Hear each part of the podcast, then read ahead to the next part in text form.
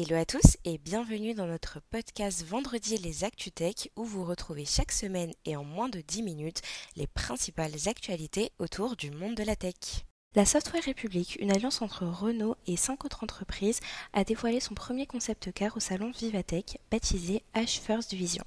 Ce prototype incarne la mobilité de demain avec 20 innovations allant de la reconnaissance faciale à la surveillance du rythme cardiaque. Le véhicule prend soin du conducteur en ajustant la musique, l'éclairage et la température de l'habitacle en fonction de ses besoins.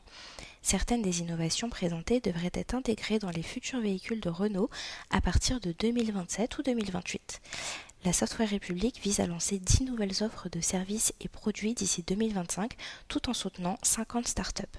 Carrefour lance Opla, son chatbot basé sur ChatGPT pour aider les clients dans leurs courses. Opla utilise la technologie GPT-4 d'OpenAI pour composer des paniers, suggérer des recettes et lutter contre le gaspillage alimentaire. Accessible sur le site carrefour.fr, le chatbot est connecté au moteur de recherche du site, ce qui lui permet de proposer des produits adaptés au budget et aux contraintes alimentaires des utilisateurs. Il peut également donner la liste précise des ingrédients nécessaires pour une recette et suggérer des utilisations pour les ingrédients restants. Carrefour prévoit également d'enrichir ses fiches produits en utilisant l'intelligence artificielle générative d'OpenAI pour fournir plus d'informations aux clients. Conto, leader français des néobanques, a signé un accord pour reprendre le portefeuille client de Paycrom qui met fin à ses activités. Les clients de Paycrom bénéficieront d'un tarif préférentiel pour rejoindre Conto qui revendique 350 000 clients en Europe. Cette opération renforce la position de Conto en tant que leader européen. La consolidation du secteur des néobanques s'accélère car la concurrence et les coûts d'acquisition élevés rendent difficile la survie des acteurs moins capitalisés. Selon une étude récente, les valorisations dans le secteur de la fintech ont chuté de 60% en un an, favorisant ainsi la consolidation. Thales, le groupe français spécialisé dans les technologies et la défense, acquiert Tesserent, une société australienne spécialisée dans la détection et la réponse aux cyberattaques, pour 111 millions d'euros. Il s'agit de la quatrième acquisition de Thales dans le domaine de la cybersécurité en un an. Cette politique d'acquisition permet à Thales de renforcer son portefeuille de solutions technologiques et d'élargir sa base de clients. Tesserent est particulièrement présent dans le secteur public et de la défense en Australie et en Nouvelle-Zélande. Cette acquisition positionne Thales comme un nouveau leader de la cybersécurité dans la région. Le Parlement européen a voté en faveur du projet de loi sur l'IA Act, marquant ainsi un pas de plus vers l'adoption d'une régulation pionnière dans le monde. L'objectif de ce texte ambitieux est de réguler l'intelligence artificielle en établissant des règles éthiques. Toutefois, il est nécessaire d'aller plus loin en travaillant sur une réglementation mondiale de l'IA qui transcende les frontières. Les députés ont proposé des amendements visant à garantir que les systèmes d'IA soient contrôlés par des humains, sûrs, transparents, traçables, non discriminatoires et respectueux de l'environnement. L'IA Act classe les systèmes d'IA en fonction de leur niveau de risque et interdit les systèmes considérés comme dangereux, tels que la reconnaissance faciale en temps réel, l'utilisation de données biométriques sensibles ou encore les systèmes de profilage prédictif. Le texte entre maintenant dans la phase de trilogue pour aboutir à une adoption définitive d'ici la fin de l'année. L'Europe deviendrait ainsi la première région à réguler l'IA et les entreprises auraient deux ans pour se conformer à la loi.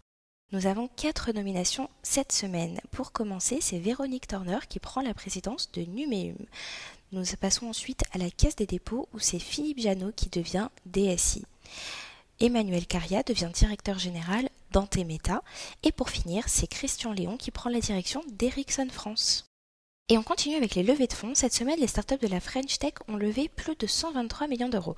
Félicitations à Pigment, la plateforme de planification financière qui a levé 88 millions d'euros, suivi de Ringover, l'opérateur télécom proposant une solution de communication unifiée au PME, qui lui a levé 20 millions d'euros.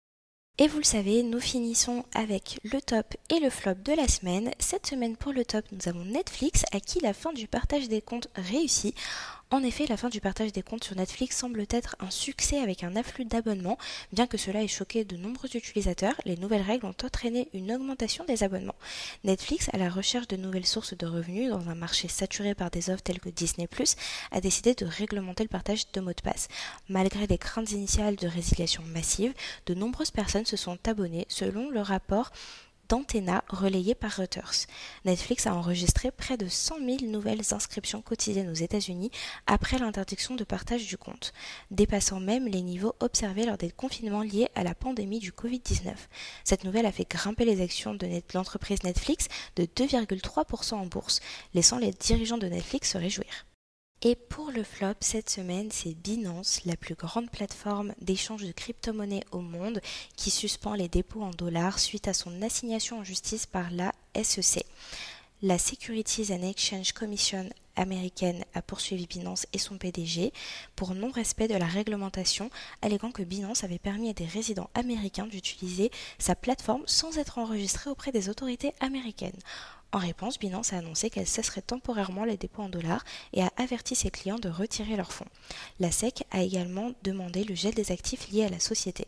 Binance a déclaré qu'elle continuerait à se défendre vigoureusement contre ces allégations. Cette assignation fait suite à celle de Commodities Future Trading Commission fin mars qui avait assigné Binance pour des motifs similaires. Et voilà, c'est déjà la fin de ce vendredi. N'hésitez pas à nous laisser votre avis sur votre plateforme de podcast préférée et à nous suivre sur tous nos réseaux sociaux pour plus d'actualités autour du monde de la tech. À la semaine prochaine!